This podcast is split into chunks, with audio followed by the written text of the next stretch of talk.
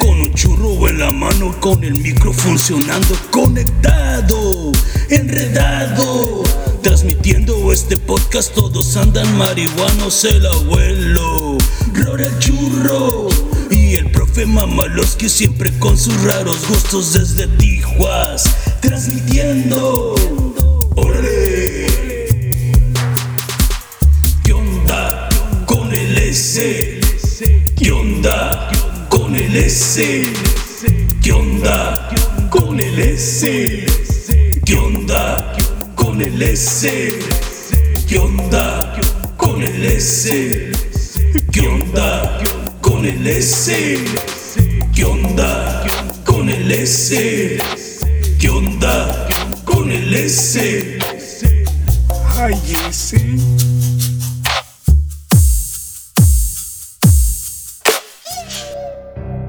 Órale, Simón. Pues ya compas, bienvenidos a un episodio en ¿Qué onda con el S? Hoy les traemos un nuevo episodio al que titulamos En la Obscuridad. Órale, escúchenlo.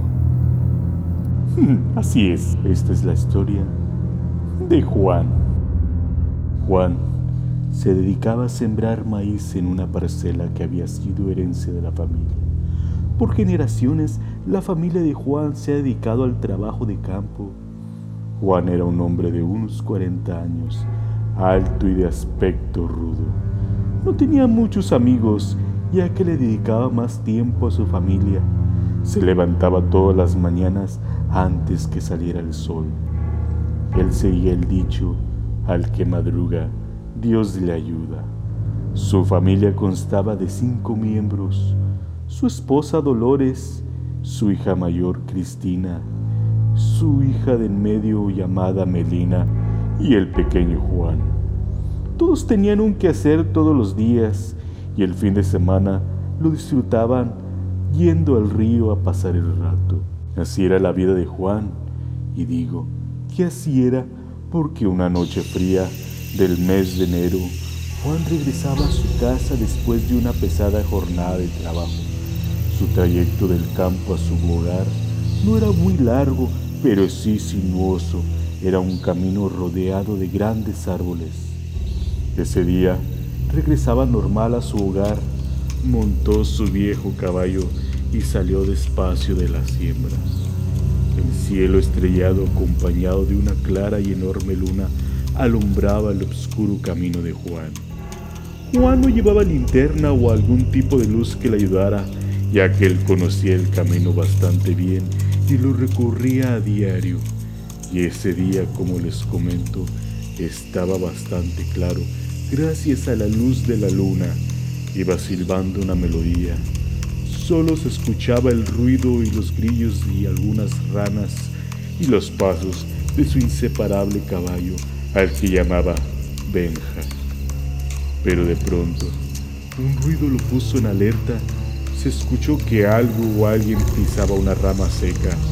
Juan para su caminar y agudizó su mirada hacia los árboles. No pudo observar nada, pero un escalofrío le recorrió por la espalda. Rápidamente le dijo a su caballo que andara.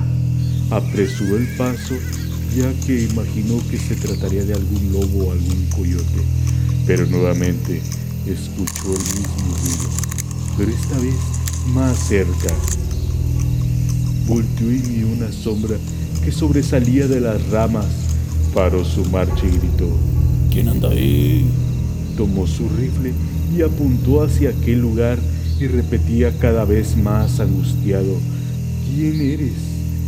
Pero no obtenía respuesta, así que disparó al aire para intimidar. Aquella figura extraña, pero esta vez no se movió, así que Juan le dio un espolazo a su caballo y salió rápidamente, pero de pronto aquella sombra extraña lo tapó de frente, haciendo que el caballo pegara un brinco, tumbando a Juan al suelo. Este cayó de espaldas y el caballo salió corriendo, dejando a Juan detrás. Juan, como pudo, se levantó, sacudiéndose el polvo, cuando una voz lo llamó por su nombre.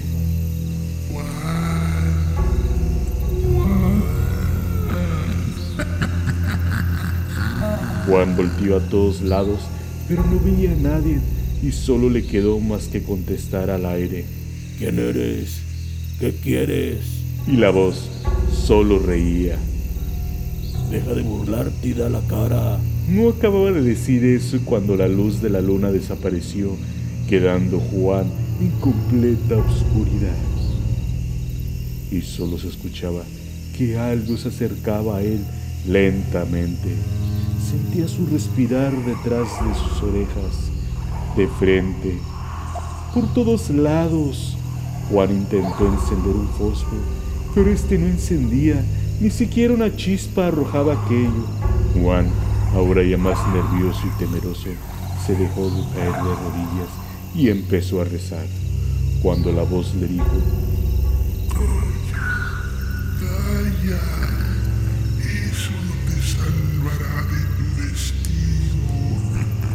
Juan pregunta, ¿qué destino? Da la cara, cobarde. La voz solo reía.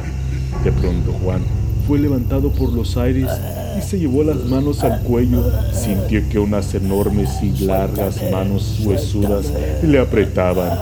Gritaba Juan, ¡suéltame! Lentamente perdía el aire. Después se hizo un silencio absoluto. La luz de la luna volvió a aparecer y solo se escuchó la voz riendo, dejando un cuerpo inerte sobre aquel camino. La esposa de Juan, al ver que éste no llegaba, salió de su casa en compañía de su hija mayor cuando inesperadamente apareció el caballo de Juan. La mujer corrió hacia el caballo, lo montó y salió deprisa, esperando encontrar a Juan sobre el camino imaginó que éste pudo haber caído del caballo. ¿Cuál fue su sorpresa cuando encontró a Juan con la cara hacia el piso bajo del caballo? Le dio la vuelta al cuerpo de Juan gritando su nombre. Juan, ¿qué te pasó? Juan. Pero al voltearle, solo un grito desgarrador. Lo que vio no podía creerlo. Los ojos de Juan no estaban, solo había unos enormes huecos todo su cuerpo parecía que lo hubieran exprimido. Nunca se supo qué pasó con Juan.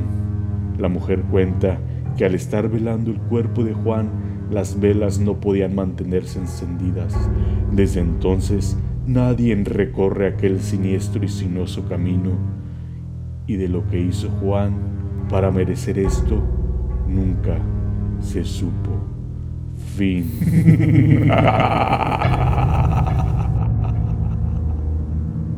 Así es, vatos. Ahí quedó la historia de Juan. Pobre Juan, chale, gato. Pues ahí estamos.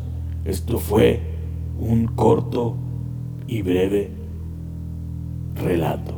Espero les haya gustado y ahí nos estamos viendo en la próxima. Y ya se la saben, si se la encuentran, se la lavan. Órale, órale, Simón.